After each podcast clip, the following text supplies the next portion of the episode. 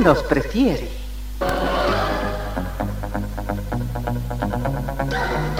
Somos RTC, la primera emisora deportiva del país.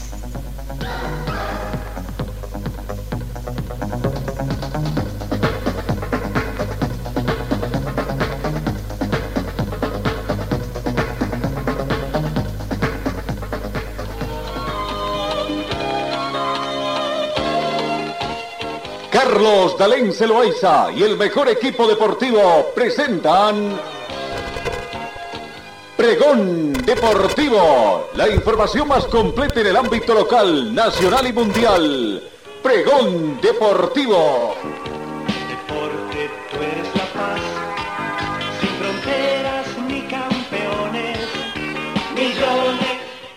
Amigos, ¿cómo están? ¿Qué tal? Tengan ustedes muy buenos días. Bienvenidos a esta edición de martes 4 de abril. Balanceadamente nombrado, aunque bastante nombrado, tendríamos que decir hoy, con amenaza de lluvia en un 40% en esta jornada.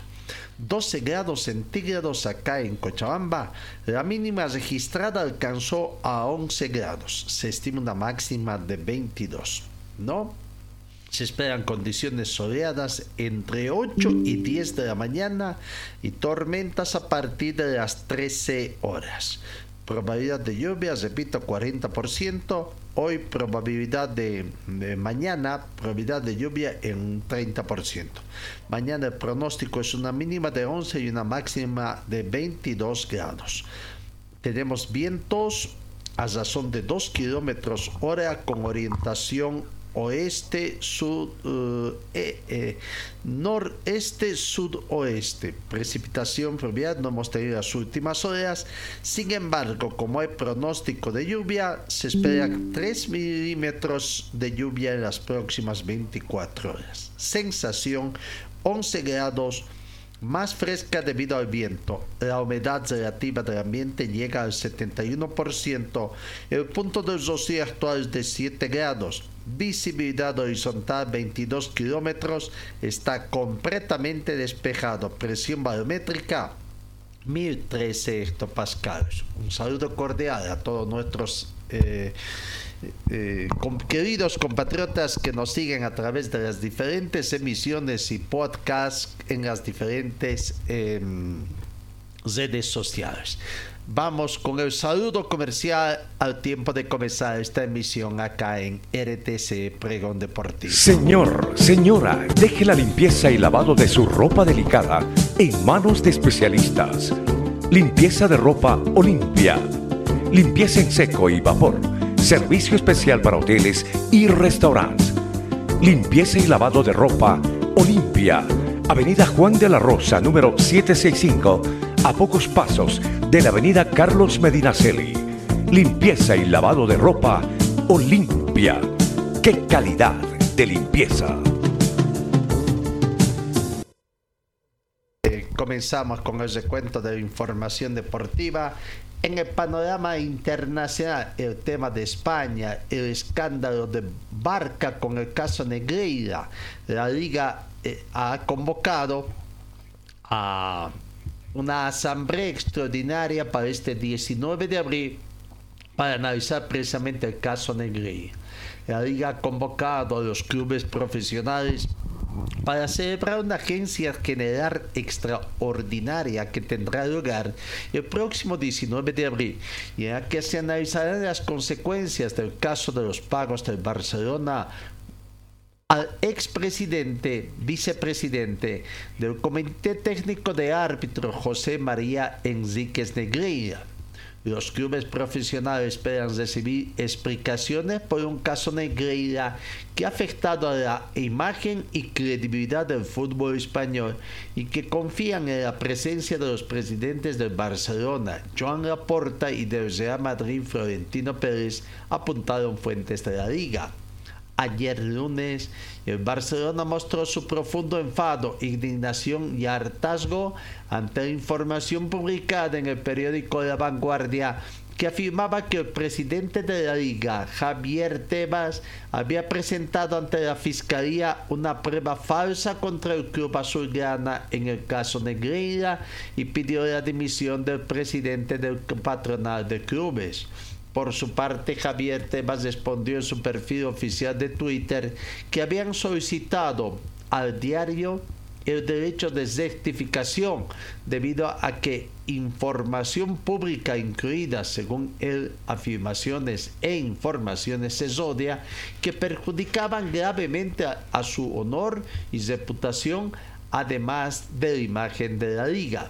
Tebas recordó que envió esta documentación a la Fiscalía Provincial de Barcelona que investiga el caso Negreira, dejando claro que no suponía el ejercicio de acusación concreta frente a nadie, por lo que no sería una prueba falsa. Bueno, eh, veremos, veremos cómo va a seguir avanzando, porque la UEFA también ha manifestado en el caso Negreira, Barcelona irá rápido para evitar que el TAS detrás el proceso.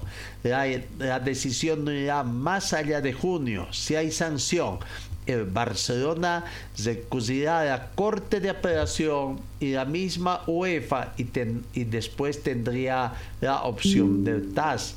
Según supo, eh, según supo saber AS, la introducción de los inspectores eh, Samuel Loeda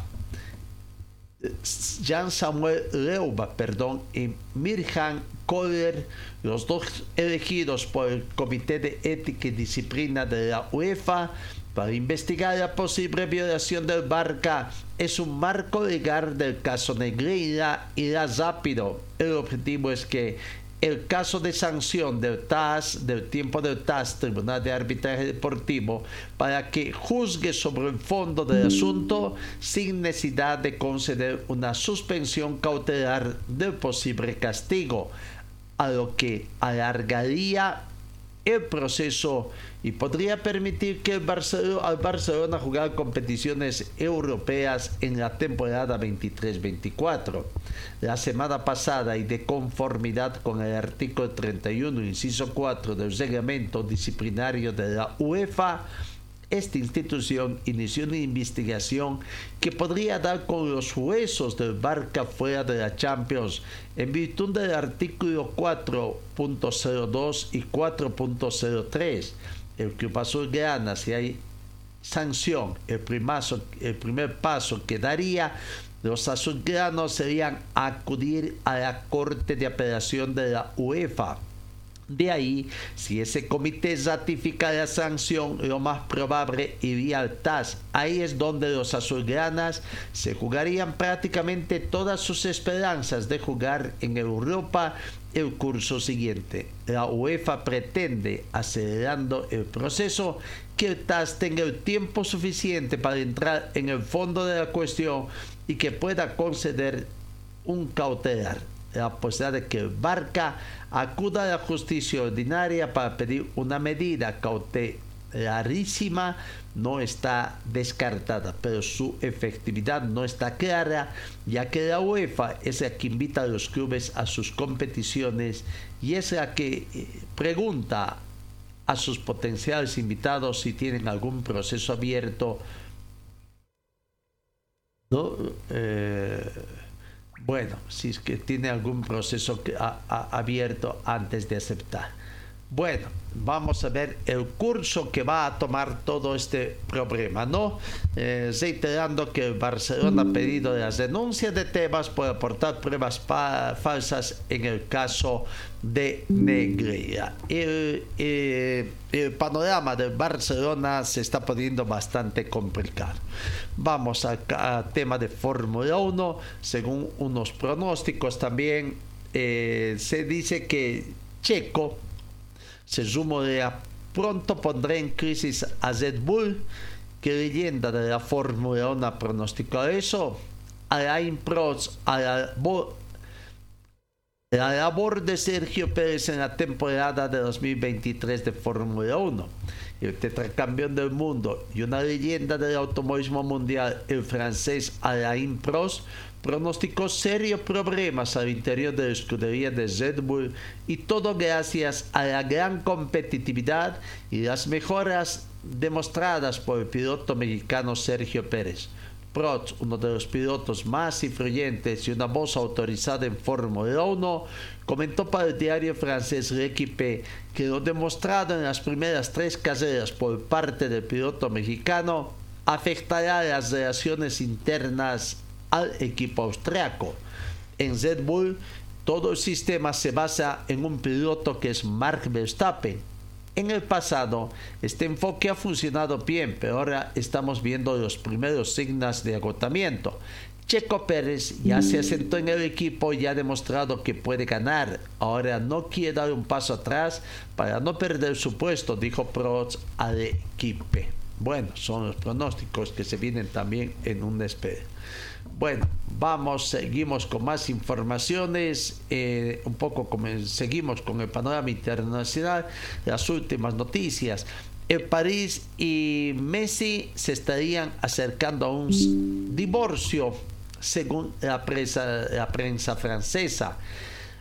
Eh, Paris Saint-Germain y Lionel Messi se acercan al divorcio, según la prensa francesa, ante la presión que tiene el club de reducir su masa salarial y las dudas sobre si se necesita una reconstrucción a fondo de la plantilla. El técnico del equipo, Christophe Galtier, está también en el disparadero después de que las últimas de en Liga, la más reciente el pasado domingo por un tanto contra el anterior, hacen que el club no tenga asegurado el título esta temporada para el equipe la única posibilidad de que el astro argentino se quede en París al término de su contrato el próximo 30 de junio es que acepte una importante reducción de su ficha ya que Paris Saint-Germain debe adelgazar su masa salarial para cumplir las reglas del juego limpio financiero de la UEFA. El diario deportivo señala que el club ha propuesto a Messi una reducción de un cuarto de su millonario salario porque Paris Saint-Germain no está dispuesto a todo para mantenerse a la pulga en su plantilla teniendo en cuenta que en junio ya cumplirá 36 años. Y también recuerda los últimos cantos de sirena del Barcelona, al que le gustaría contar de nuevo con su histórica figura para poder fin a la larga relación de la mejor de las maneras, incluso aunque la situación financiera del club catalán, que también debe dar un fuerte recorte de su masa salarial, tampoco le permitiría ofrecer un gran contrato a Messi. La situación coincide con los pitos y abucheos a la estrella argentina con los que se oyeron el pasado domingo en el Parque de los Príncipes cuando la megafonía anunció su nombre en la alineación parisina en contraste con las aclamaciones que llegaron por la figura local Kylian Mbappé. Vamos, seguimos 7 de la mañana con 27 minutos.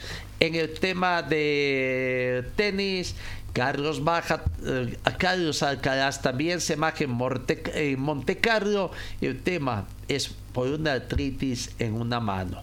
Minutos después de que Rafael Nadal anunciase su baja para el torneo de Monte Carlo, el también tenista español Carlos Alcaraz anunció que él tampoco va a acudir al Master B sobre tierra batida debido a una artritis en la mano izquierda.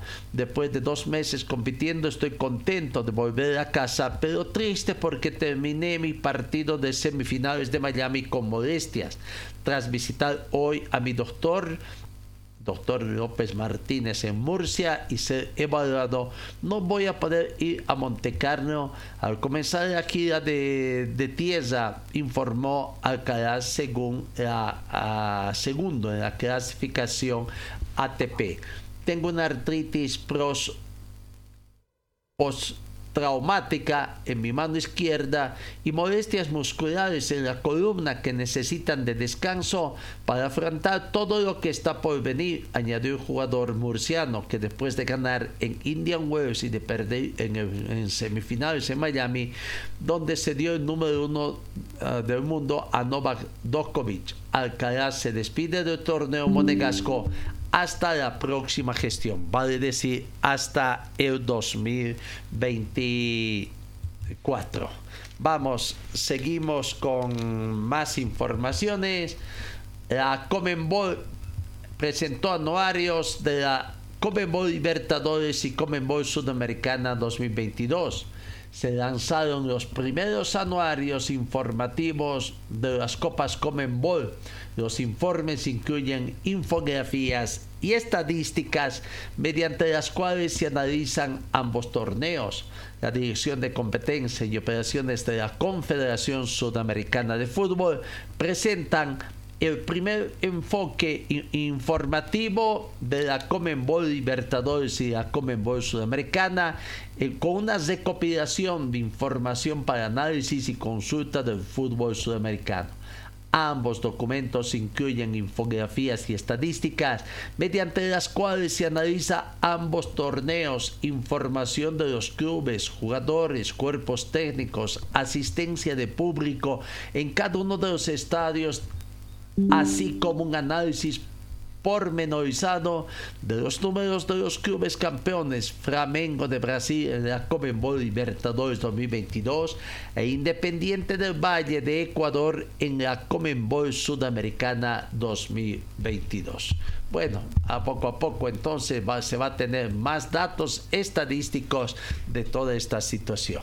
Vamos a la pausa acá en RTC. Señor, señora, deje la limpieza y lavado de su ropa delicada en manos de especialistas. Limpieza de ropa Olimpia. Limpieza en seco y vapor. Servicio especial para hoteles y restaurantes. Limpieza y lavado de ropa Olimpia. Avenida Juan de la Rosa, número 765, a pocos pasos de la Avenida Carlos Medinaceli.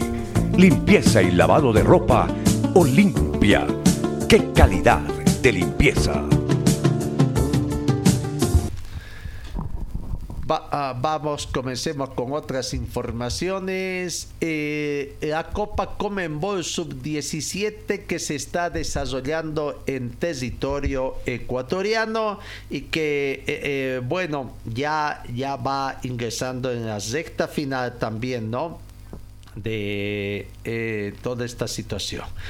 Eh, el tema del campeonato sub-17, eh, que ya eh, ha comenzado la disputa de las fechas número 3. Eh, primero en el tema mm, torneo sub-17 hablamos de, del grupo A, donde ya eh, se tienen entonces eh, los resultados de la primera, de la tercera fecha.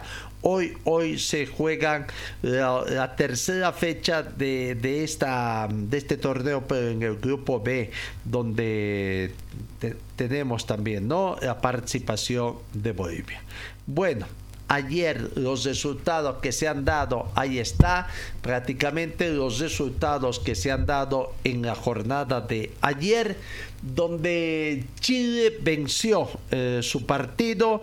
Eh, por dos tantos contra cero a Uruguay y de esta forma también eh, complica, complica a Uruguay y Brasil venció a Colombia por tres tantos contra uno. No, eh, Brasil ya ha jugado tres partidos, le quedaría uno, por lo que además con este resultado eh, Brasil ya estaría prácticamente clasificado. ¿Por qué vamos diciendo que Brasil está clasificado? Pensando en los próximos partidos que se tiene, ¿no? Viendo la tabla de posiciones también. Vamos viendo, ahí está en el grupo A y el grupo B. En el grupo A se ha jugado ya eh, parte de la tercera fecha.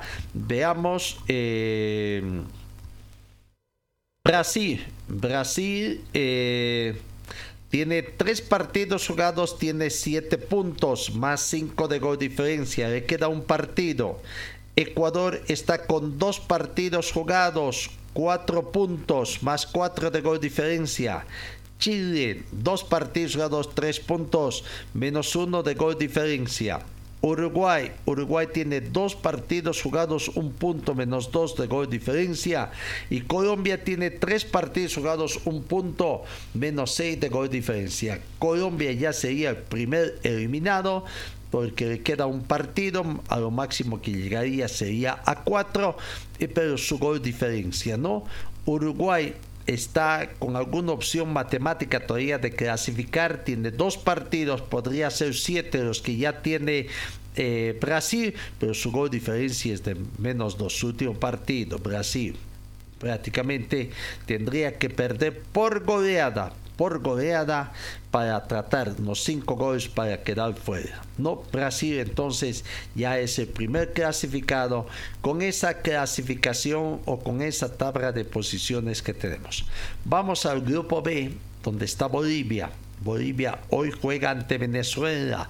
Hoy se juega el partido ante Venezuela que tiene dos partidos jugados al igual que la selección boliviana pero bueno, Venezuela tiene un punto, Bolivia tiene tres. ¿Cómo está la tabla de posiciones en el grupo B, cumplida la segunda fecha? Argentina puntera con seis puntos, más tres de gol diferencia.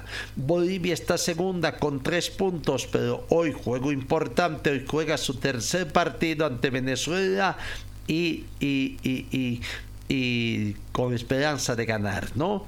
Paraguay tiene un partido jugado, un punto, cero de gol diferencia. Venezuela tiene dos partidos jugados, un punto menos dos de gol diferencia. Eh, Perú tiene cero puntos en un partido jugado, ¿no? Así que bueno, acá en esta fecha es decisiva, la decisiva que se tiene en el marco de esta Copa um, Comenbol Sub-17 que se está desarrollando en Ecuador 2023.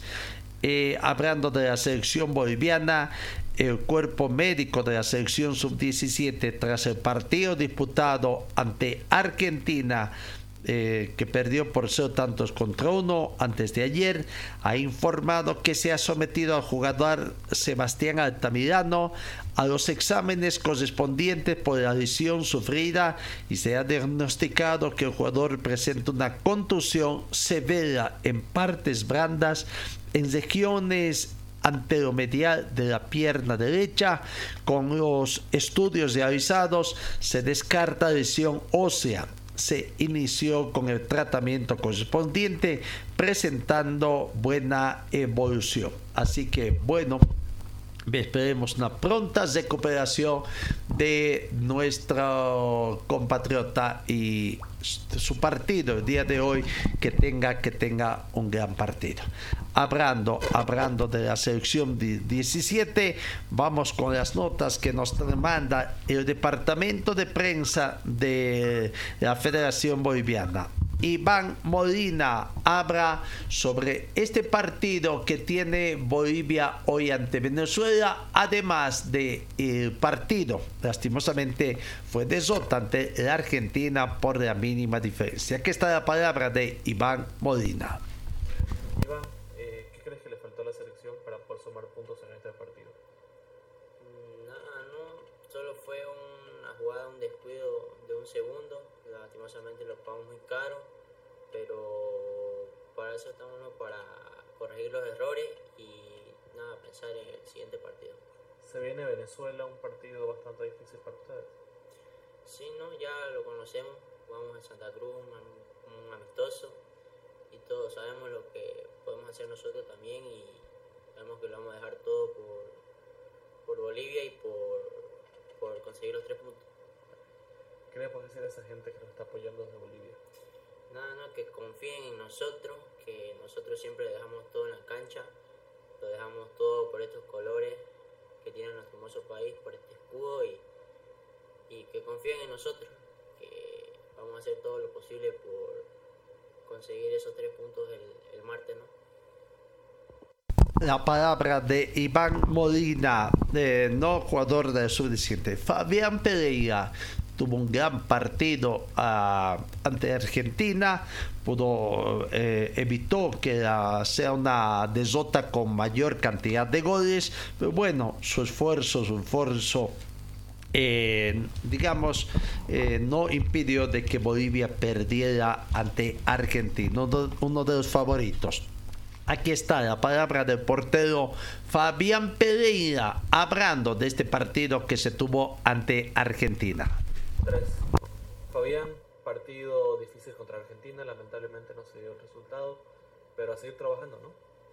Bueno, eh, buenas noches y así es, ¿no? Fue un partido muy sufrido, muy duro y lamentablemente no pudimos llevarnos los tres puntos y nada, a pensar en el próximo partido y a seguir trabajando y seguir mejorando, ¿no? Fuiste uno de los destacados del partido pese al resultado. Eh, comentame cómo se viene de acá para adelante para el grupo. Sí, ¿no? Eh, no, una- algunas intervenciones, pero yo creo que es por mérito de todo el grupo, igual de todo el equipo, ¿no? Y agradecido por, por las atajadas y nada, seguir mejorando. Ahora se viene el partido con Venezuela. ¿Qué podemos esperar de la selección? Bueno, eh, ya hay que vol- volcar la página y estar enfocado en el partido contra Venezuela y muy, estamos muy ansiosos que ya volvamos a jugar y eh, sacar el partido adelante, ¿no? ¿Qué le puedes decir a toda esa gente que nos está apoyando desde Bolivia? Bueno, eh, que confíen en nosotros, que nosotros eh, vamos a dar la cara por todo y que vamos a seguir mejorando día a día y trabajando. La palabra del buen portero de la selección sub-17, Fabiano Pereira. Hoy reiteramos, juega con Venezuela, prácticamente se juegan la vida ambas selecciones. Venezuela que perdió ante la Argentina por cuatro tantos contra dos. Eh, Bolivia perdió contra Argentina por un tanto contra cero, pero Venezuela empató con Paraguay 1 a 1. Boli- Bolivia todavía no jugó con Paraguay, ¿no? Así que, bueno, eh, hoy eh, ambas selecciones se juegan prácticamente grandes opciones de clasificar. De ganar, Bolivia estaría sumando 2 6 puntos y vaya que las opciones se acrecentarían a, a falta de una, de una fecha todavía para jugar un partido más, para jugar por Bolivia, eh, se acrecentarían de clasificar a la siguiente fase. ¿No? Bueno, suerte, suerte a Bolivia en este partido. Vamos, vamos con lo que ha sido el partido. eh, de la división ayer ayer eh, se ha jugado un partido en el marco de la séptima fecha del torneo de todos contra todos en el fútbol profesional boliviano. No vamos recordando hasta el momento los partidos que se han jugado. Empate entre Brumming y Real Tomayapo 2 a 2. Victoria de Vaca 10 ante Independiente Petróleo por un tanto contra cero. Always Ready perdió ante Universitario de Vito por un tanto contra dos. Y anoche, anoche, Aurora, si bien hizo sufrir un poco a su parcialidad, terminó ganando ante Palma Flor y pudo haber sido un poquito más amplio el marcador. Se montó el marcador para ganar por dos tantos contra uno.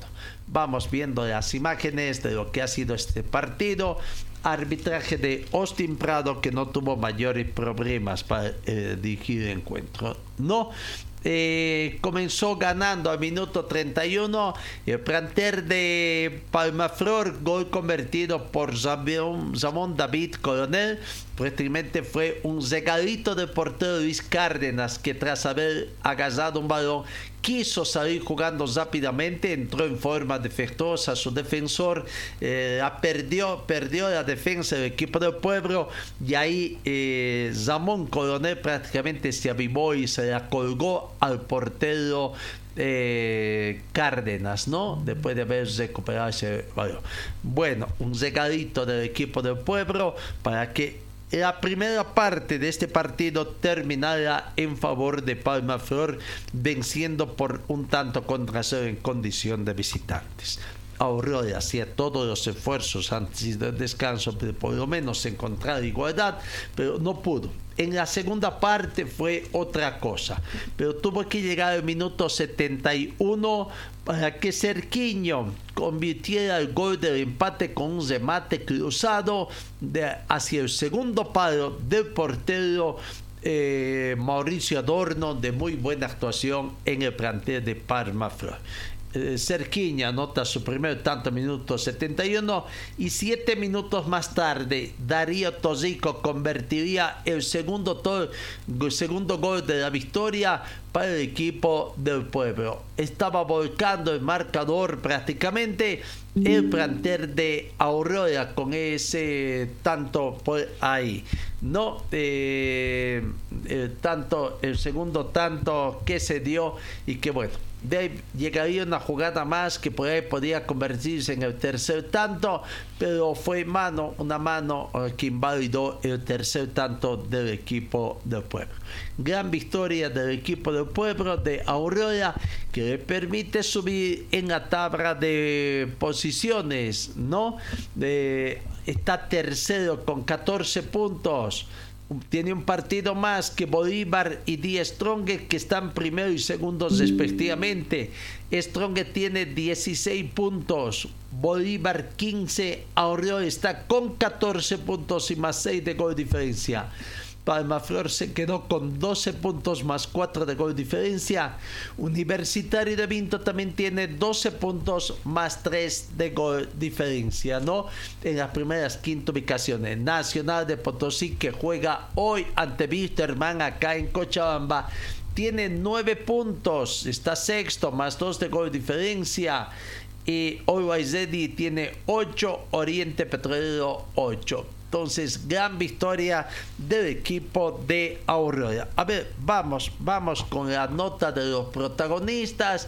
Eh, Luis Cárdenas tuvo su error, vaya, pero después eh, sus compañeros hicieron que esto pasado un poquito de olvido, eh, no le dan todo el respaldo correspondiente con esa victoria que obtuvo Aurora anoche ante Palma Aquí está Luis Cárdenas, portero del equipo del pueblo un partido intenso de principio a fin. Sí, sí, la verdad que eh, todo estos sacrificios de compañeros, la verdad que desde el primer minuto buscamos eh, eh, los goles, hacer los goles, poder ganar. luego ocurrió un error, pero gracias a mi compañero pudimos tirar adelante la victoria. ¿Cómo importante es esta victoria para el grupo de Diego? Porque te lo decía hace rato, han trabajado mucho en la parte física, han corrido todo el partido de hoy, están terceros, están ahí, caramándose. Sí, sí, la verdad que corre, ustedes han visto que físicamente mis compañeros desde el primer partido eh, han demostrado que físicamente están muy bien. La verdad que además allá físicamente creo que la actitud de todos mis compañeros siempre es positiva, se demuestra en la cancha y en cada partido, así que nada, hoy gracias a Dios y a mis compañeros pudimos ganar. ¿Qué tan importante es el apoyo de los compañeros para este momento? Porque mira, terminó el primer tiempo y ahí también el, el abrazo con Pérez, el también que se acerca, darte el apoyo. Sí, sí, la verdad que eh, es muy bueno, la verdad que lo que más resalta este grupo es el compañerismo, la humildad, el sacrificio, eso es lo que más resalta, ¿no? Eh, ustedes han visto, hay un grupo muy unido, la verdad que lo demostramos dentro y fuera de la cancha, eh, entramos al, camerino, eh, el apoyo de todos mis compañeros, del cuerpo técnico, la verdad que agradecido con ellos, hay que seguir trabajando para, para mejorar y nada, ustedes han visto que, que, el equipo está muy unido y, eso es lo que resalta y se demuestra en la cancha. También el apoyo de la gente se notó para contigo. Sí, sí, la verdad que esta, esta victoria va dedicada para la gente que vino nos apoyó, la verdad que hoy, hoy a pesar de, los errores, creo que en mi persona el apoyo siempre está en, la, el hecho. Agradecerle siempre por venir, por hacer un esfuerzo para dar su, hacer su, su entrada, venir a apoyarnos. Así que nada, que nos siga apoyando, que, que siga yendo al estadio, que, que juntos vamos hacia adelante y vamos a conseguir nuestro objetivo. ¿no? La palabra de Luis Cárdenas, jugador del equipo. No, Sergiño, contento, contento, satisfecho por el recibimiento que ha tenido de sus nuevos compañeros, de la dirigencia, en fin, y bueno, con el primer gol que ha convertido también con la casaca del equipo de pueblo. Aquí está la palabra de Sergiño manera que fue recibido acá eh, por mis compañeros, por, el directivo, el, cuerpo técnico también. me facilita por la confianza que, que todo el grupo tiene en lo que yo puedo aportar y muy contento, de verdad, eh, me siento muy ilusionado con todo que, que tengo vivido acá. Serginho entra y haces el gol, ¿no? Eh, y muy a lo, a lo tuyo, ¿no? Con la diagonal, el remate de larga distancia. Bueno, ¿Qué sensación te deja Serginho? Sí, tuvimos primero tiempo para ahí tal vez salir adelante del placar, eh, no se dio, pero el segundo tiempo también estuvimos ahí cerca. Eh, muy claro, eh, esa jugada siempre tenemos y entrenamos, eso fue una, una curiosidad también que, que yo y, y Igor trabajamos aparte un día de la semana con el profe, eh, solo nosotros, la parte física y mezclada con, con remate y todo. Nosotros también tenemos mucho eso y gracias a Dios eh, bendecido por, por salir este gol y no, agradecer, agradecer, simplemente agradecer a todos, lo- todo el grupo por, por la manera, por la manera que me recibieron y muy contento por, por el respeto que, que me han dado acá.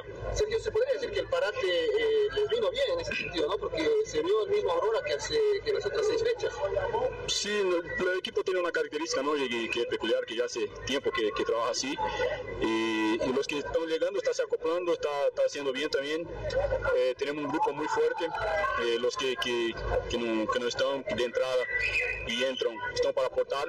Eh, no hay uno queriendo eh, robar los espacios de otro, simple, simplemente todos peleando por, por bien común de, de todo el equipo. Entonces eso es, es lo que, que tenemos que valorar. Sergio hoy demostrado mucha solidaridad, ¿no? En el descanso, el abrazo, el respaldo al grupo. Son jugadas que pasan, en el segundo tiempo demostraron todo eso. Sí, eso, eso puede pasar en cualquier lado. Nosotros tenemos que, que estar unidos siempre. Eso que nos va, nos va a hacer llegar a, a lo que queremos, la, la unidad, eh, la humildad también. Entonces, eh, tenemos el apoyo de todos. De la misma manera que, que yo voy a fijar mucho eso, de que yo llegué acá, me recibieron bien, nosotros tenemos que, que entregar lo, lo que recibimos, ¿no? Entonces, lo apoyo a, a todos, porque que puede, puede fallar o no. Yo también fa- fallo algún gol y todo, entonces, para eso estamos, para ayudarnos y, y llegar lo más lejos posible. la palabra de Serginho, eh, jugador, ¿no? Bueno, habló también el técnico Roberto Pérez, feliz, satisfecho por lo observado, por lo que dio. Y aquí está la palabra del técnico de el análisis, bastante extenso, ¿no? Eh, Roberto Pérez, de esta gran victoria de Aurora que le permite estar arriba, consolidarse arriba en las tres primeras ubicaciones del campeonato, todos contra todos. Y me fue la vida. Tres ahí, tres cambios, una. Me podía haber salido mal, me podía haber salido. Me salió bien. Si me salía mal, iba a todo. Pero salió bien. ¿Cómo está Rodrigo? Porque Rodri, se ve tiene golpeado, sí, ¿no? golpe, golpe de rodilla. No una contusión. No, no para preocuparse. Pero está bien, está bien, Rodri, un crack. ¿Qué le pareció el rendimiento de Serginho, profesor? Porque hoy lo- desde su entrada... Y Serginho son los partidos que le gusta jugar. Estos partidos le gusta jugar a él. Entonces, era su momento, le dije, hey, crack, este es tu momento. ¿Te gusta jugar tu partido? Bueno, entra, juega, disfrutar. Eso es lo único que le dije. ¿Qué más le va a decir? Y entró y disfrutó. ¿Cuál fue el mensaje ahí adentro? Porque lo vimos y se lo decíamos a sus compañeros. Mucha solidaridad tras el primer gol. Otro accidente de pulpo. Estaba anímicamente mal y se lo veía, pero lo han levantado. Siempre. ¿Por qué no? Es. Yo. Ellos saben, yo lo banco a muerte a to- todos. Del número 1 al 35. Y sabíamos que nosotros podíamos levantar eso. Yo, la confianza que tengo en el grupo es. increíble. Ellos sabían que podíamos levantar. Yo estaba tranquilo. Y hablamos en el medio de tiempo que todos juntos vamos a levantar eso. Y lo hicimos. Y yo estoy. Más que todo eso, por eso estoy un poquito ansioso. Por, más que todo por eso. Por la forma que ganamos. Profe, ¿cómo, ¿cómo lo califica hoy a Oscar Vaca? O Oscar, a Oscar sí. Oscar, yo no voy a hablar de. Oscar estuvo conmigo en el ascenso, campeones, el capitán del equipo. ¿Qué te puedo decir? Eh, del número 1 al 25 son unos cracks. No tengo nada malo, nada que decir. Gracias a ellos estamos donde estamos y disfrutamos todos los días. Yo me quedo aquí a charlar con ustedes. Gracias a ellos. O si no, no seríamos, seríamos nada. ¿Cómo se evitó el gol de Darío Torrico, profesor? Seguramente No, se lo no. diría o no. No, no, no grité, ningún gol. Me- me- Y eso, eso está mal, porque me lo, me lo comí adentro, ¿no? No, no, no, no, no lo saqué. Me lo guardé y me está, me está afectando. De verdad. Sí. Ahora, ahora peleando arriba y otra vez estando bien en la tabla de posición. Eso es lo importante. También, como te digo, yo voy a tratar de disfrutar paso a paso, eh, disfrutar de ustedes también, porque ustedes son parte de esto también. ¿Con qué tiempo te quedas, profe, de esta Aurora? primer tiempo, tal vez eh, para No, olvido. me quedo con todo el partido, porque si no, si no, no, no, no evalúo todo el partido, estoy frito, porque desde que lo que empezaron hasta donde terminamos, lo hicieron de la mejor manera posible. Y por eso estoy disfrutando ahora, porque si no, iba a estar complicado. Perdón, el gol que ganó la Nayair Torrico, Sí. profe, ¿le, No, no, no. La verdad que no tengo duda ni, Yo le pregunté a, a, a- le dije, no, sí, me tocó la mano. Pero nada que eso no, no hablé. Y tampoco no, no, no, le vi la jugada. Estaba la noche ahí, me dijo, mano, nos quedamos ahí, queríamos repuntar el partido, queríamos ganar este partido. Era importante para nosotros este partido. Porque estábamos pegados a la punta y teníamos que tirar para arriba o tirar para, para abajo. Y nosotros tiramos para, para- para arriba. Corrieron los 90 minutos. ¿Cómo terminan físicamente los jugadores? Los jugadores hecho pelota. Yo estoy hecho pelota que no hice nada. Estaba parado gritando. Imagínate cómo están ahí. Están hechos, están, están, cansados, desgastados. Pero es la profesión, es lo que nos gusta. Y, y no, lo disfrutamos. Lo disfrutamos, la verdad. Yo, yo, estoy, yo estoy feliz. Se vio en los festejos del final del partido, se vio en los festejos del final del partido cómo disfrutó la victoria. Ah, vos, vos viste, ¿no? Volteo, volteo increíble. No, porque sí, me pidió. Yo soy, vos, usted me conoce, yo soy así. Yo no tengo nada que esconder. Yo soy así y disfruto cada momento. Y la, la, la, la, la victoria y la derrota también. La, la, la pasamos juntos, ¿o no? Yo aprendo de la derrota de ustedes y nada, trato de disfrutar día a día lo que, lo que pueda de este deporte tan lindo. Una imagen sobre el final, cuando estaba yendo al camerín, eh, le llama a Darío Torrico para que le entregue una polera a una hincha y le dice, te debes a ellos y, y responde y sean, Sí, sean eh, claro. con hinchada. Por supuesto, nosotros no somos nada sin la gente. Entonces hablé con Darío y le dije, anda a disfrutar de tu gente. Es tu gente, te vino a ver. Disfrutá, hijo. Y yo eh, solamente fue lo que le dije a Darío. Es un, un tipazo y es un crack. Entonces también que le, le estaba viendo la carita un poquito de tímido. Tímido, tímido. Y le dije, no, anda a disfrutar con tu gente. Sí te vino a ver. Y nosotros aportamos algo. Pero ellos son los protagonistas. De verdad. la palabra del técnico del equipo de pueblo, ¿no? Las enseñanzas también, las indicaciones, las orientaciones que dan a los jóvenes valores para que, claro, hagan caso y se estén haciendo. Bueno, eh, gran victoria de Aurora que le permite sumar en la tabla de posiciones, ¿no? Hoy Wisterman con Nacional de Potosí, partido que va a las 7 de la noche, también en el Estadio Félix Capriles, arbitraje de Gad David Flores, Eric, eh, Ed- Eric Rojas y Alberto Ramírez de la Paz, Zona Villegas de Cochabamba, el cuarto pues, ¿no? Para confrontaciones entre aquí históricas ya entre Wisterman y Nacional Potosí, son 37 partidos, este era el partido número 38, de 37 partidos, 19 victorias del equipo de Wisterman, 10 victorias de Nacional Potosí y 8 partidos terminaron empatados. Bueno, ahí está. Hoy es un cierre parcial de esta fecha 7 porque después habrán partidos reprogramados, tres partidos reprogramados, dos de ellos el 12 de abril y uno que todavía no así no se conoce, ¿no? Y después viene la fecha número 8, ya este viernes 7 de abril, Palmaflor, el viernes 7 juega ante Libertad Gran Mamoré en el trópico a las 7 de la noche. Royal Party el sábado recibe a Die Stronger. Universitario de Wisterman con mm, Universitario de Vinto con Wisterman el sábado, pero se habla de que ese partido ambos equipos se estarían poniendo de acuerdo y están pidiendo se programar para el día domingo. ¿Por qué no se juega en día domingo? Veremos.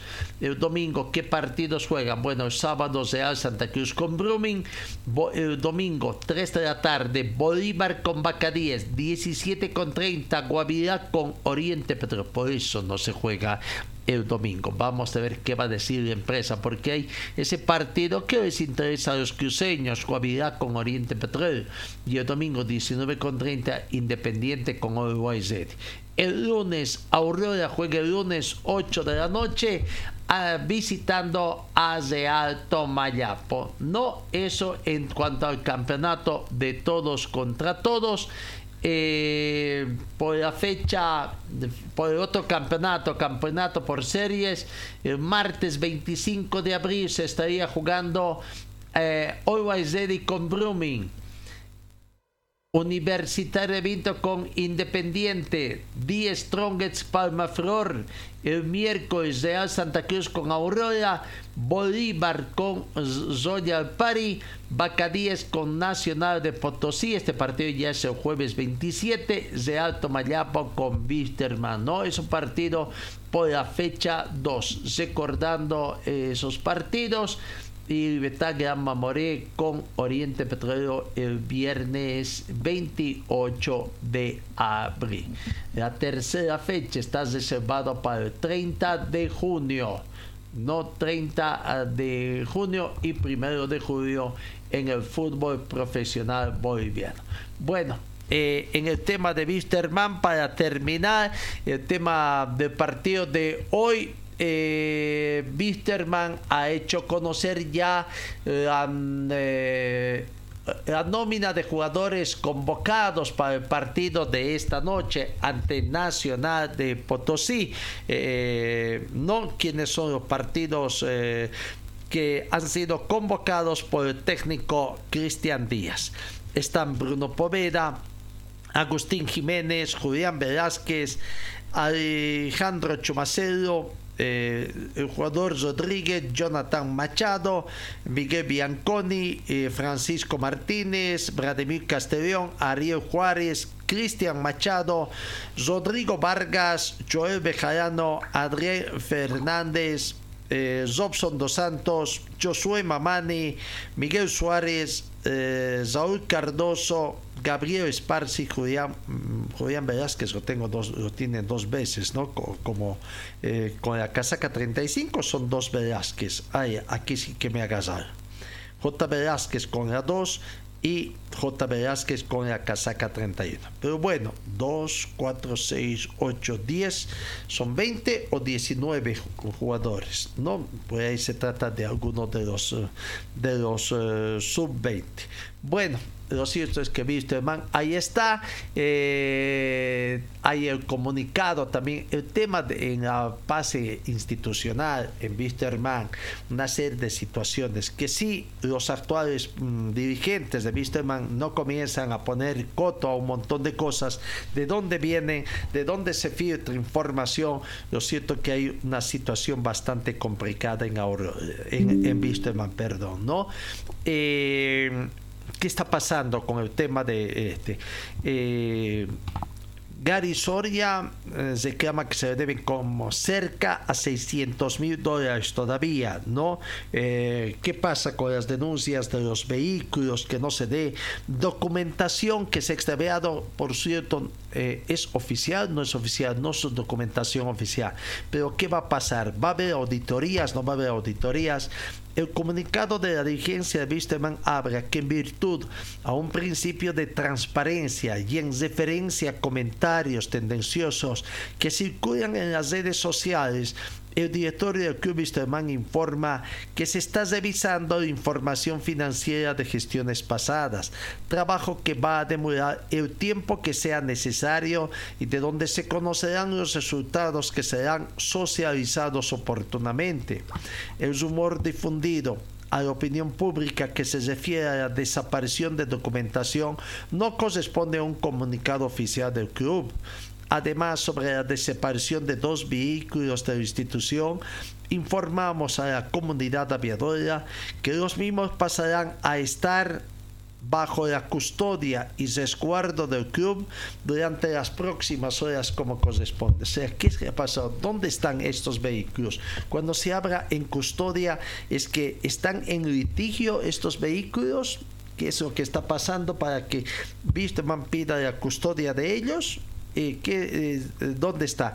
están ya grabados en favor de Garizori, en fin, cuál es eh, así como dicen, en virtud a un principio de transparencia, urge, urge que la gente de vista de los dirigentes hagan eh, precisamente las demostraciones de que esos vehículos no solamente estén en resguardo, sino estén en propiedad de la institución, ¿no? Y que también todos sus informes se sigan haciendo transparentes. ¿Qué pasó? Bueno, aguardarán el informe mañana para presentar el informe del partido de esta noche. ¿Cuántos recaudaron en la en la cena aviadora del viernes? Cuánto gastaron además en esa cena, en eh, los costos, realmente valió la pena, valió la pena, es un acto que debió dar sí, pero lo importante es para recaudar fondos, porque si van a hacer actos y gastarse toda la plata ahí o más del 50%, creo que deberían repensar, ¿no? Bueno, Vamos a la pausa y enseguida seguimos con más información. Señor, señora, deje la limpieza y lavado de su ropa delicada en manos de especialistas. Limpieza de ropa Olimpia. Limpieza en seco y vapor. Servicio especial para hoteles y restaurantes. Limpieza y lavado de ropa Olimpia. Avenida Juan de la Rosa, número 765, a pocos pasos de la Avenida Carlos Medinaceli Limpieza y lavado de ropa Olimpia. ¡Qué calidad de limpieza! Vamos partido hoy Brumming con eh, Santos de Brasil, solo partido que se tiene. Y el futbolista eh, boliviano Miguel Terceros arribó ya ayer junto a Santos, a Santa Cruz que se va, va a hoy ante Brumming 20 horas con 30 minutos en el estadio Tahuicha Aguilera por la primera fase de grupos de la Copa Sudamericana. Terceros dio la sorpresa al ser convocado en este encuentro, por lo que tendrá oportunidad de jugar. Ayer fue prácticamente el foco de atención, ¿no? Eh, eh, Miguel Tercero que salió del programa Bolivia 2022 que se realizó eh, Cine Center, diríamos así. Bueno, bueno, hoy veamos los partidos que se va a tener dentro de lo que es la Copa Libertadores de América. Por el grupo B, 8 de la noche, Independiente de Medellín juega con Internacional. 22 horas por el grupo B, vamos, Copa Libertadores. Metropolitanos con Nacional. Por el grupo D, Grupo de Copa Libertadores, 18 horas, 10 Strongest se juega con River un River que también ya está en la ciudad de Santa Cruz. Por el grupo E, Argentinos Juniors con Independiente del Valle, 18 horas. Por el grupo G, Copa Libertadores, 18 horas. Alianza Lima juega con el Atlético Paranense. Vamos a la Copa Sudamericana. Eh, grupo A, Copa Sudamericana, 20 horas, Universidad eh, César Vallejo se enfrenta con la Liga Deportiva de Quito. Grupo E, eh, Audax Italiano, 18 horas recibe a News Old Boys. Por el grupo E también 20 horas con 30 minutos. Brumming con Santos Fútbol Club, 20 horas con 30 minutos. Por el grupo F, Copa Sudamericana, 22 horas. Millonarios se enfrenta a Defensa y Justicia. Vamos al grupo G, 18 horas, Goyáis con Santa Fe. Grupo H, 20 horas, Estudiantes de Mérida juega con San Lorenzo de Armagro. Grupo donde está Oriente Petróleo. No hoy, Oriente verá, conocerá cómo están estos sus otros rivales, Estudiantes de Mérida y San Lorenzo de Armagro. Bueno ahí está la Copa Sudamericana, Copa Comenbol Sudamericana, Copa Comenbol Libertadores de América. Vamos, escuchemos a Carlos Bustos, eh, técnico de Brumming, hablando, hablando sobre el partido de esta, mm, de esta, no, de esta noche.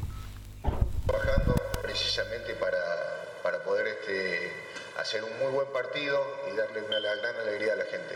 Eh, no, la verdad que venimos trabajando eh, día a día, creo que vamos mejorando, eh, creo que hay que darle la confianza a los muchachos de estar cerca, darle palabras de aliento, creo que a mí, que no me toca jugar el torneo local, me ha tocado estar cerca de ellos también en cada entrenamiento y bueno, tratando de hacer lo mejor y de ayudar a los compañeros para que la Copa no vaya bien y que también el torneo local podamos levantar. Creo que es una gran oportunidad para nosotros iniciar este local lo que va a ser la Copa Sudamericana y ante un gran rival como Santos. Eh, esperamos que sea un muy buen partido, que toda la gente lo pueda disfrutar. Seguramente va a estar a cancha llena.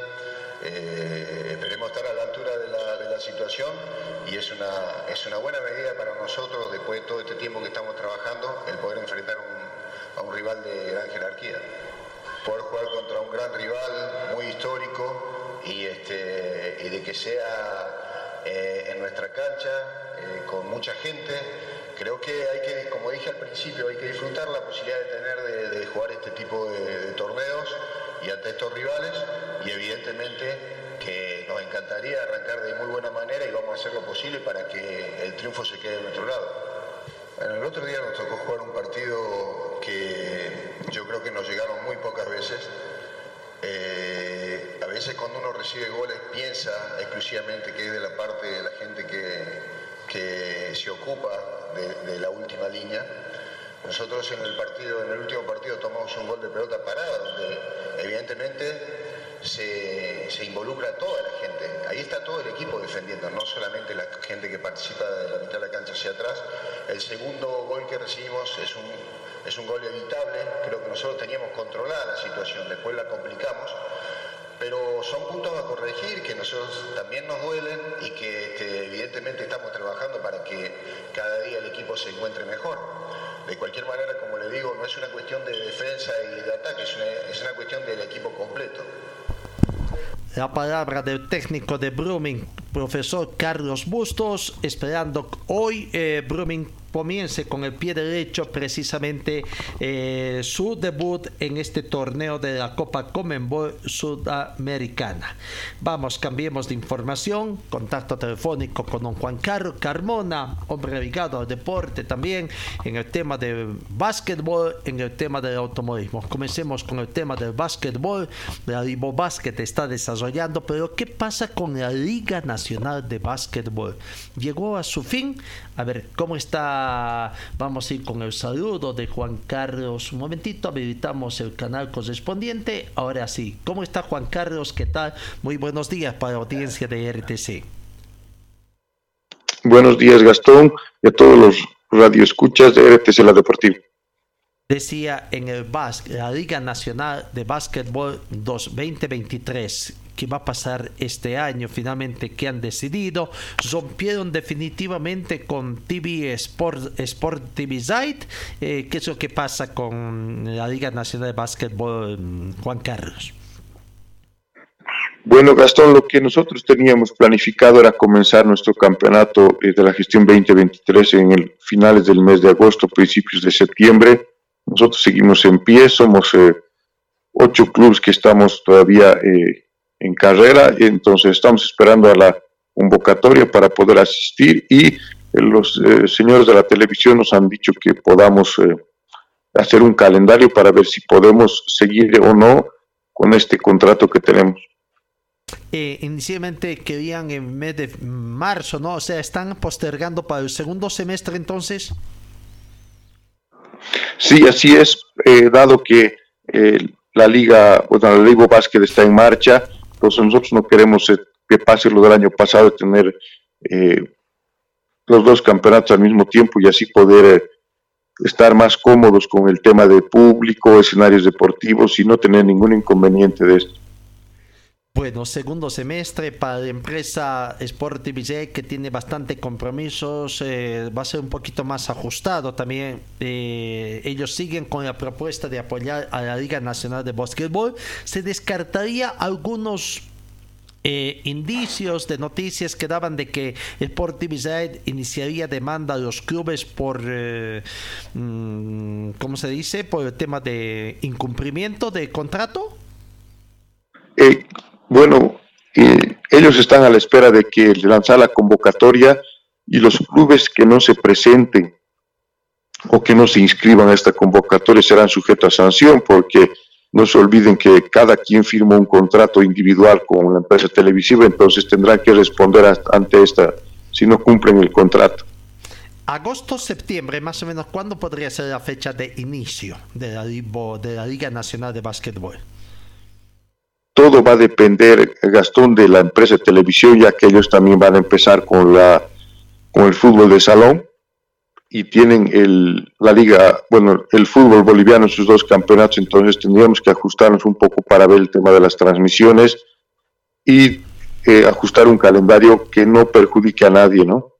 Claro, el segundo semestre se intensifica además el fútbol boliviano, que bueno, ellos apoyan a, Tigo, eh, la parte logística también, y además que ya comenzaría también las eliminatorias sudamericanas, ¿no? Para el mes de septiembre se abre el inicio, lo que eh, el calendario deportivo en sí quedaría sumamente satisfecho. Pero bueno, hay que aguardar.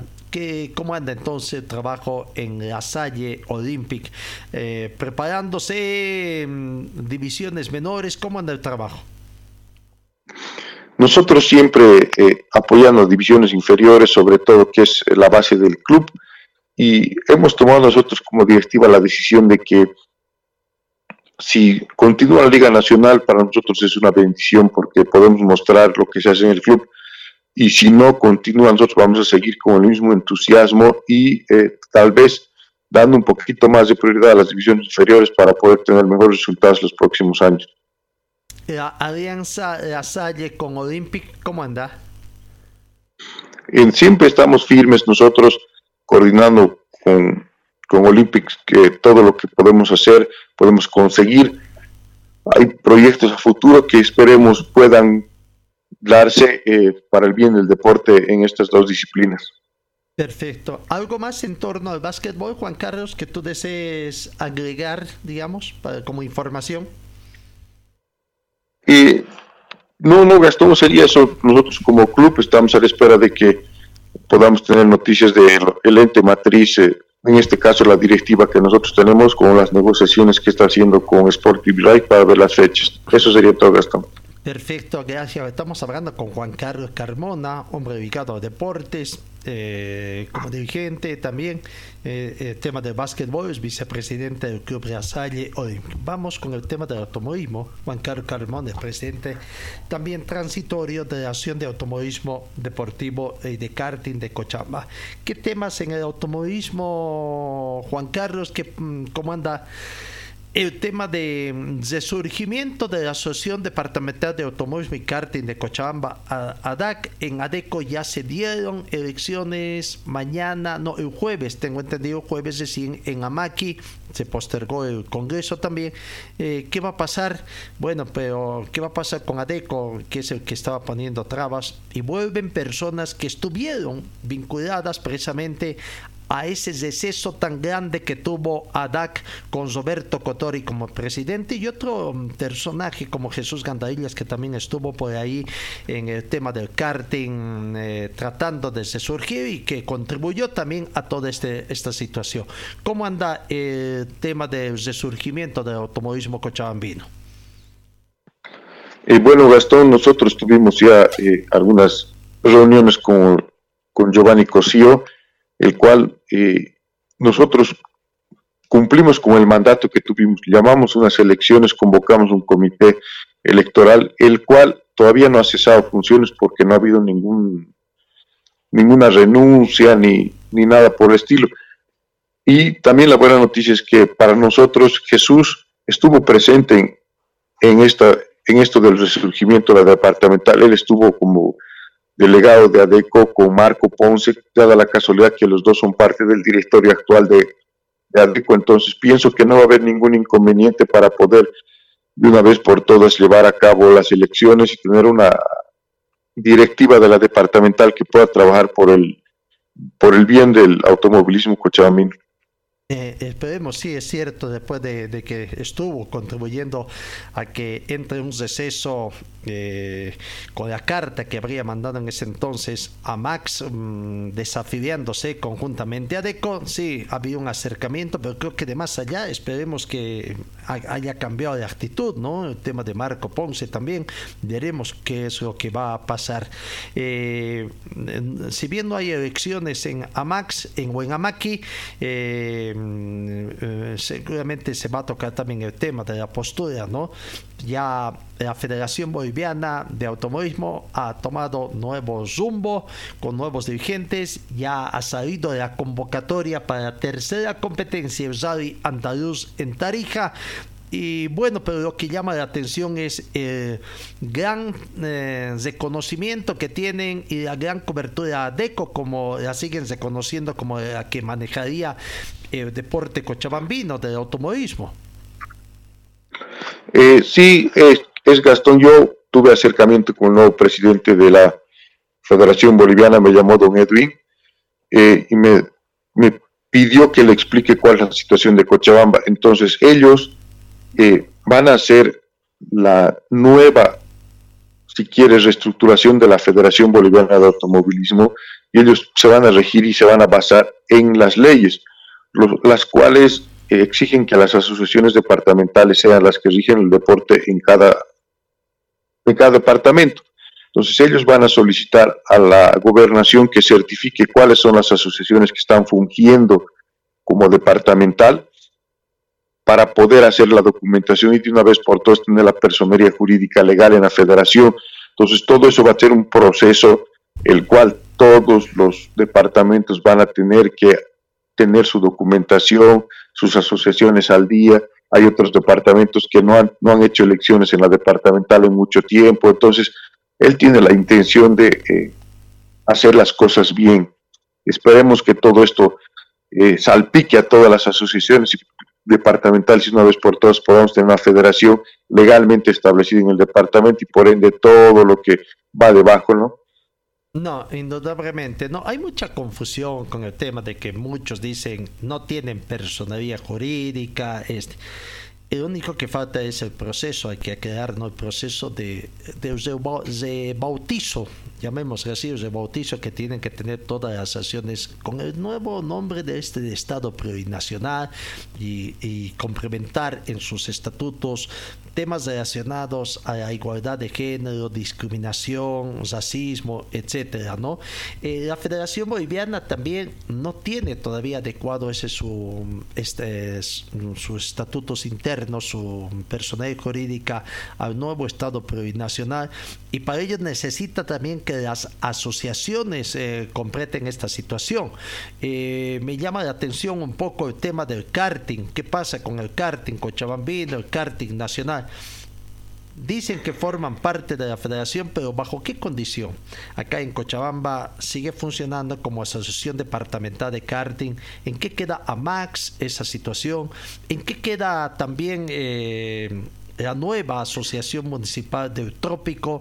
Va avanzando. En fin, son situaciones que podrían en cierta forma también cambiar un poco el destino del automovilismo cochabambino.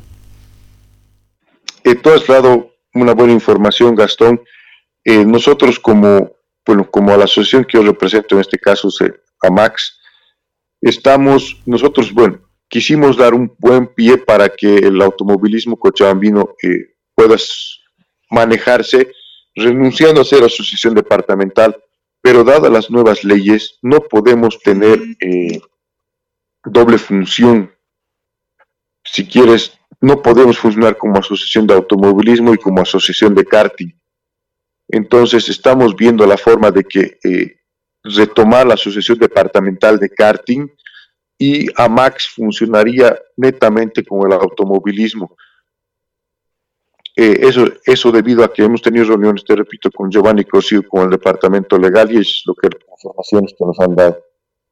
Eh, es cierto de que, bueno, no voy a decir que echa, echa la trampa, pero sí se podría cambiar un poco el nombre. El karting eh, podría funcionar si ellos, si, si, ellos quieren sobre todo, pero tendrían que tratar de tomar una um, actividad eh, nacional en conjunto, ¿no? Porque aquí en Cochabamba no podría ser asociación de karting, en La Paz comisión de karting vinculada a turismo.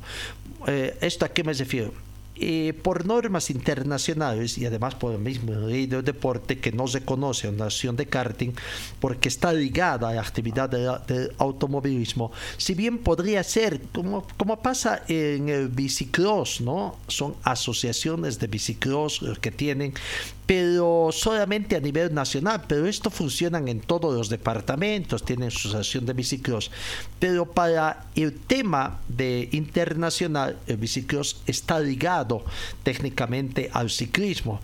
Para cualquier competencia internacional tienen que pedir el aval a, a la Federación Boliviana de Ciclismo igual va a tener que acontecer con el karting, ¿no? Por mucha independencia que quieran tener a nivel nacional, para temas internacionales van a tener que, primero, pedir autorización a la Federación Boliviana y al Automóvil Club Boliviano también, que sigue fungiendo la que tiene el derecho a nivel internacional. Eh, sí, tú, tú también nos has dado una información correcta, Gastón. En este momento eh, no se tiene eh, ninguna reunión entre la nueva directiva del karting, ha tenido sus elecciones a cargo de, Robin Carrillo, eh, con el presidente de Gutiérrez de la federación. Ellos han quedado que van a tener una reunión pendiente para ver si se va a renovar o no el convenio que se tenía entre el karting y la Federación Boliviana y cuáles van a ser los beneficios que van a tener ambas instituciones.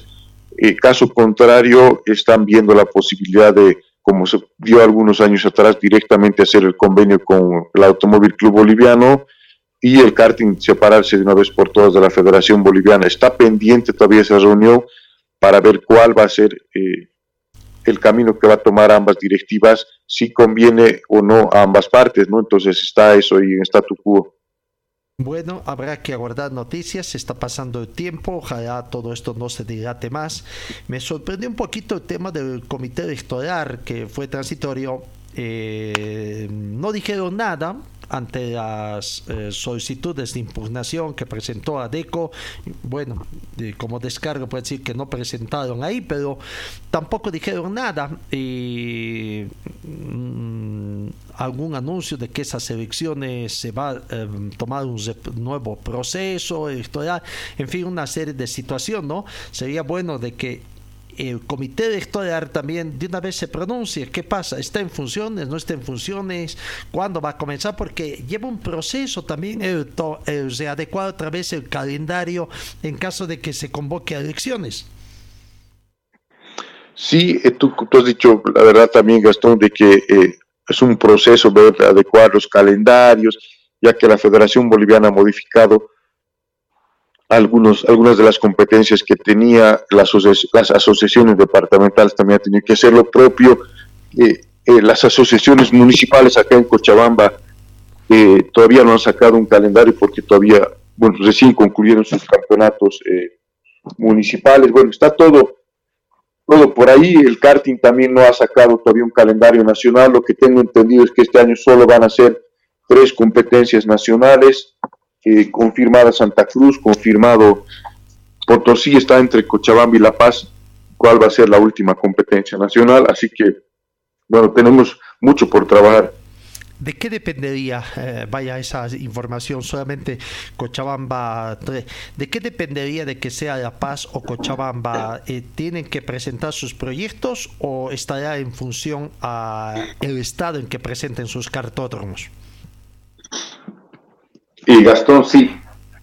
La verdad es que estamos a la espera de nosotros como Cochabamba realizar algunos pequeños trabajos en el cartódromo para ver cuál, cuál de los dos está en mejores condiciones. El cartódromo de La Paz también tiene un deterioro bastante pronunciado bueno, por los años de uso. Y la ventaja que nosotros tenemos citado como Cochabamba en este momento es que nuestro cartódromo, si bien tiene un deterioro, la pista, pero no tiene baches ni huecos, lo que ha pasado en La Paz y lo que ha pasado en Tarija, que eso se, ha, han hecho pronunciados los huecos, entonces ya pone en peligro y el riesgo para los pilotos. Ha venido una comisión la anterior semana para, a, la cabeza del presidente de la CNK como el vicepresidente, el señor Carrillo con el señor Limachi, para ver Cochabamba, entonces ellos nos han hecho algunas observaciones, pero más de todo, eh, no tanto en la pista, sino, bueno, el tema de los pianos, el, tema de un poquito eh, el acceso, pero tenemos una segunda inspección que va a ser en, dentro de un mes para ver cuál va a ser eh, el último el último cartódromo que va a ser aprobado para esta gestión. Santa Cruz, la gente de Santa Cruz siempre ha sido la más de Asia, la que más se oponía a venir a correr acá a Cochabamba, como, pretexto esos aspectos que tú has hablado, y ahora asuman el tema de acceso, ¿no? Cuando hay un acceso, sí, hay, hay días en que puede complicarse mucho cuando juegan fútbol en la cancha que han habilitado delante del cartódromo, pero creo que no es un óbice eh, el acceso a, ese escenario, es un poquito, hay que entrarse un poquito, pero creo que es mucho más eh, seguro, diríamos, el ingreso por ahí, pero extraña, extraña esta nueva posición de, la situación. Eh, bueno, a trabajar se dijo, creo que la ventaja con la ciudad de La Paz es que en La Paz hay gente con mucho dinero vinculada al cartismo que podría poner la mano al bolsillo, sacar algunos dineros y hacer el recarpetado total, ¿no?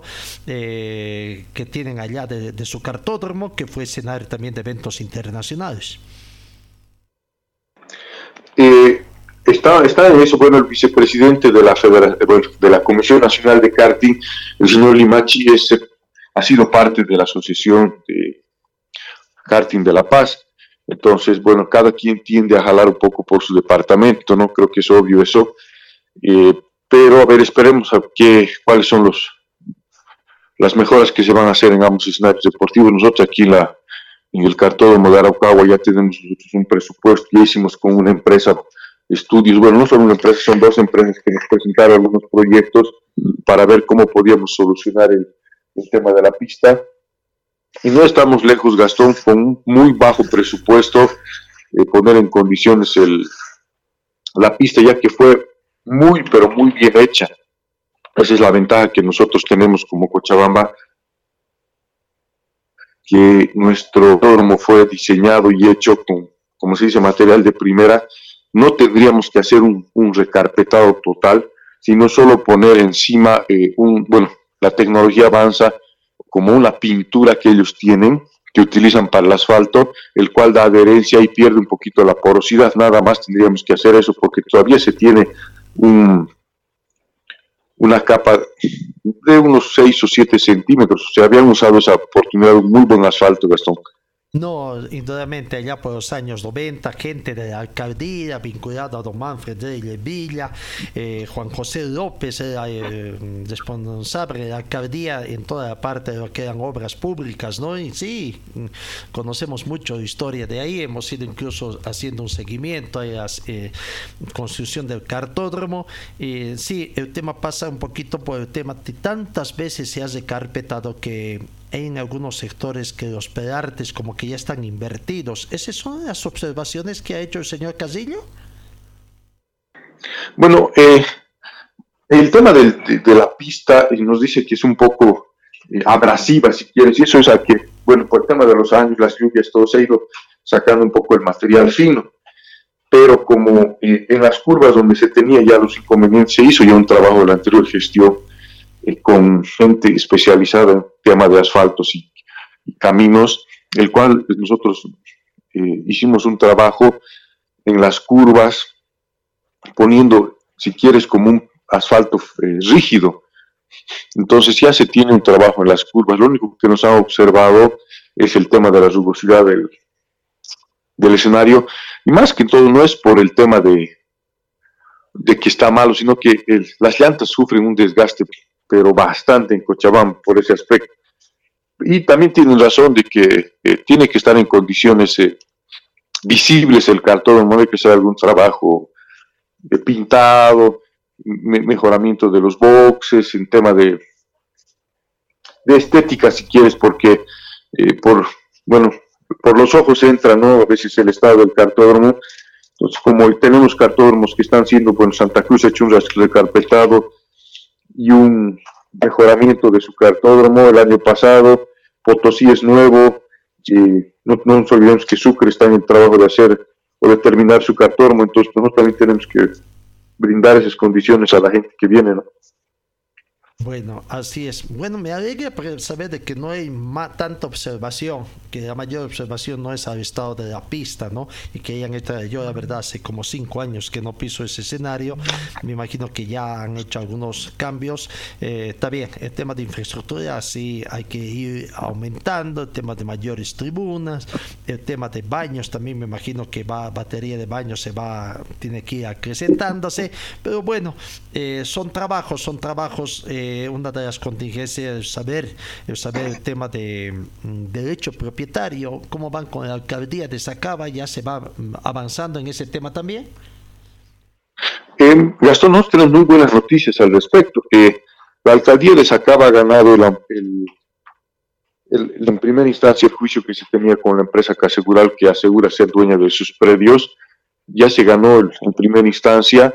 Ahora eh, esta empresa ha ha ido a, Sucre, ha apelado el fallo que dio la, la Corte acá en Cochabamba, entonces, bueno, nosotros tenemos la esperanza de que se ratifique porque se hagan en primera instancia, entonces, si se ratifique en segunda instancia, estaríamos nosotros con la noticia de que el cartódromo va a ser eh, dado otra vez en comodato por unos 20 años por lo menos. ¿Conoces el tiempo, la data de cuándo habría salido ese fallo? Es, del, es de la, del anteaño pasado, o sea, por el tema de la pandemia, nos, por el tema de la pandemia nos indicaron de que estamos con un retraso de justicia más o menos de dos años en estos casos, entonces nosotros estaríamos a la espera de que va a dar el, fallo de eh, Sucre para este caso. La alcaldía de, de Sacab es la que está a cargo de todo esto porque el proceso lo están iniciando hacia la alcaldía, no ha nada que ver con la asociación en este caso. No, correcto. Además creo que eh, siempre hubo un buen trato con Cansegurar, ¿no? O sea, recordemos que también la asociación quiso, la asociación de karting quiso hacer unos juicios, hizo, pero después nunca prosperó. Y hubo un acercamiento de que iban a respetar el tema del karting, no solamente la parte norte, la parte del río, quizás pudo ir, pero en conversaciones creo que por ahí iba a trato. Bueno, si es de 2021, sabemos que toda mm, situación que va de operación a que dura más o menos cinco años, esperemos que hasta el 2006, 2026 todavía pueda conocerse, ojalá pueda acortarse esta situación, pero bueno, va camino, porque esa era la situación pendiente como para que la alcaldía nos denueve también la situación de comodato, ¿no? Tantas mejoras, además que el cartódromo tiene que reconocer la alcaldía de Sacaba ha sido la única que más o menos ha defendido para que los roteadores no se entren, ¿no? Prácticamente y se respete un poco el parque metropolitano. Eh, ahí, gracias al prácticamente se ha impedido que los avasalladores en ese sector también no loteen todo ese sector. Bueno, gracias Juan Carlos, aguardemos noticias también muy pronto en el tema del automovilismo, a ver qué va a pasar en esta gestión qué va a pasar con los calendarios en Cochabamba, el de la Concordia, eh, qué va a sufrir yo honestamente eh, pienso que por ahí le está faltando gente operativa a ADECO. Veremos, puede ser que hayan buenos dirigentes, pero por ahí gente operativa le está faltando. Veremos cómo va a pasar después de también de tantas cosas que se han dicho al interior de esa institución. Bueno, Gastón, a ti las gracias por darme estos minutos y compartir un poco de, del deporte. Estaremos en contacto para darte noticias de qué es lo que va pasando en el ámbito de tanto del baloncesto como del automovilismo. Gracias, Juan Carlos. Como siempre, sabe que los micrófonos de RTS están abiertos. La palabra de don Juan Carlos Carmona, eh, hombre vinculado al automovilismo, al básquetbol, conociendo detalles. ¿no? Bueno, las noticias que teníamos un poco pendientes en torno al básquetbol, la Liga Nacional en el segundo semestre está programando el inicio de sus actividades y en el automovilismo aguardando, aguardando qué va a pasar y el tema del karting también, las informaciones que te da. Vamos a la pausa acá en RTS ese deportivo. Señor, señora, deje la limpieza y lavado de su ropa delicada en manos de especialistas. Limpieza de ropa Olimpia. Limpieza en seco y vapor. Servicio especial para hoteles y restaurantes. Limpieza y lavado de ropa Olimpia. Avenida Juan de la Rosa, número 765, a pocos pasos de la Avenida Carlos Medinaceli. Limpieza y lavado de ropa Olimpia. ¡Qué calidad de limpieza! Va- vamos, sigamos con más informaciones. Strongest juega y con Ziver Plate. Eh, no, eh, técnico de The Strongest, el español Ismael Descalvo, junto a la imagen también ahí de Chupas Rivera, un grande también en Santa Cruz. Esperan de que en La Paz hoy avancen con el pie derecho.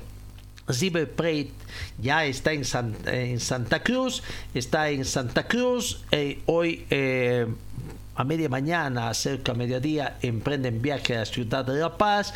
Así que, bueno, aguardemos un buen resultado de The Strongest, ¿no?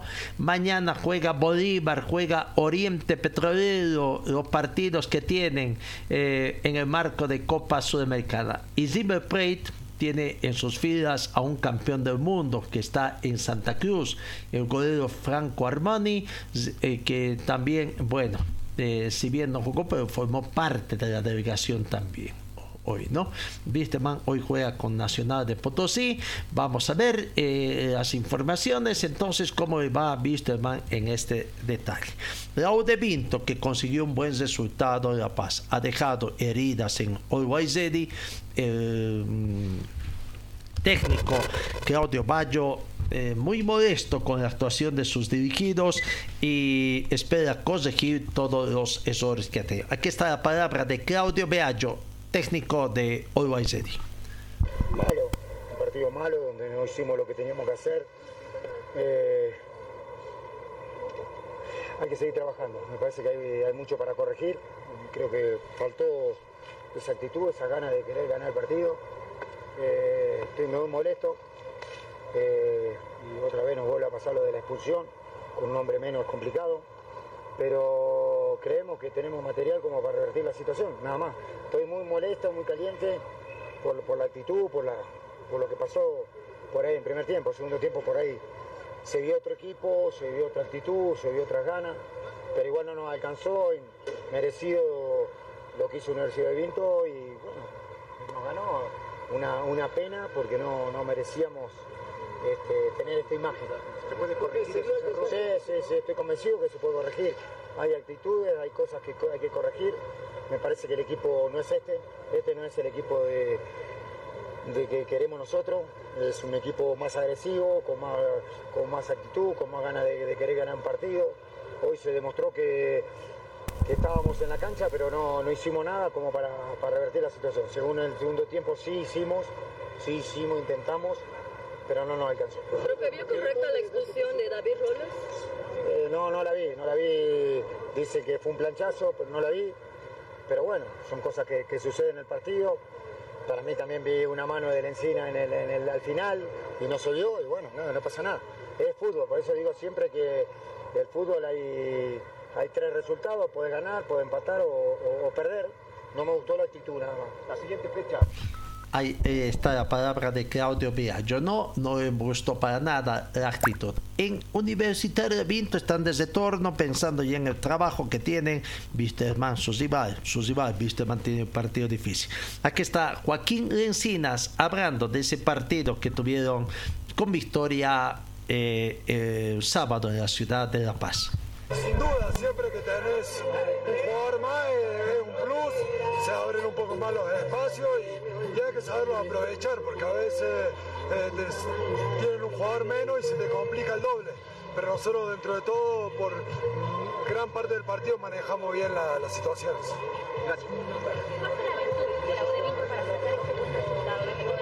No, creo que, fuimos un equipo ordenado en, toda, en todas las líneas, que pudimos por ahí alunar jugadores ellos que son importantes, que no pudieron hacer su juego y manejamos bien el partido con, con la pelota en los pies. Creo que hoy hicimos un buen partido. Y dentro de todo lo que ven, estos puntos pueden servir también de cara a lo que quieren como equipo. Nosotros desde el primer día no- nos planteamos pelear arriba, ser un equipo que, que pelea arriba. Sabíamos que la U viene de, pelear un descenso, que no iba a ser fácil, pero de a poco lo, lo vamos consiguiendo. El torneo es muy largo, así que todavía nos queda mucho por mejorar. Ahí está la palabra de Joaquín Resinas. El técnico Alberto Illanes bastante satisfecho con los rendimientos de los jugadores. Eh, poco a poco el equipo va encontrando el nivel que él quiere. Y bueno, aquí está el balance que hace Alberto Illanes. Eh, no quiero hablar todavía de otros detalles, ¿no? pero satisfecho con lo que se hizo allí en La Paz. Jugadores que, que, que son amigos, diríamos, del, del, del gol eh, marcando, eso es importante. Eh, siempre es eh, bueno tener jugadores, jugadores delanteros que, que, marquen goles. Y hoy en día tenemos a Abrego, tenemos a, Álvarez, tenemos también a Roy, que, que es un jugador que, que, ha llegado recién el viernes noche, por eso que jugó unos minutos. Abrego tenía un problema de, la, muela del juicio, que no podía jugar, que no entrenó 10 días más o menos. Pero con la gente que entra uh, se nota que, el mensaje que les hemos dado está bien, entienden perfectamente estamos jugando bastante bien. Profe, como persona destacó demasiado que el público los haya aplaudido en este trabajo humilde que van realizando con la U de Vinto. Sí, agradecido al alto, creo que han visto un buen fútbol. Cuando se ve un buen fútbol, un fútbol vistoso, eh, es que le, le, le, gusta a la gente y, y seguramente por eso aplaudieron a, no solamente a nosotros, también al, a los jugadores. Copa Libertadores, seduce, ¿no? muy, muy temprano para hablar, tranquilo nomás. Estamos, estamos caminando, estamos en formación. Gracias, profe. Muy temprano, evidentemente. Sí, Universitario de Vinto está en zona de clasificación a Copa Libertadores, pero recién estamos en la séptima fecha. ¿No? Tienen que jugar eh, 16 de ida, 16 de vuelta, 32 partidos, más el campeonato por ser.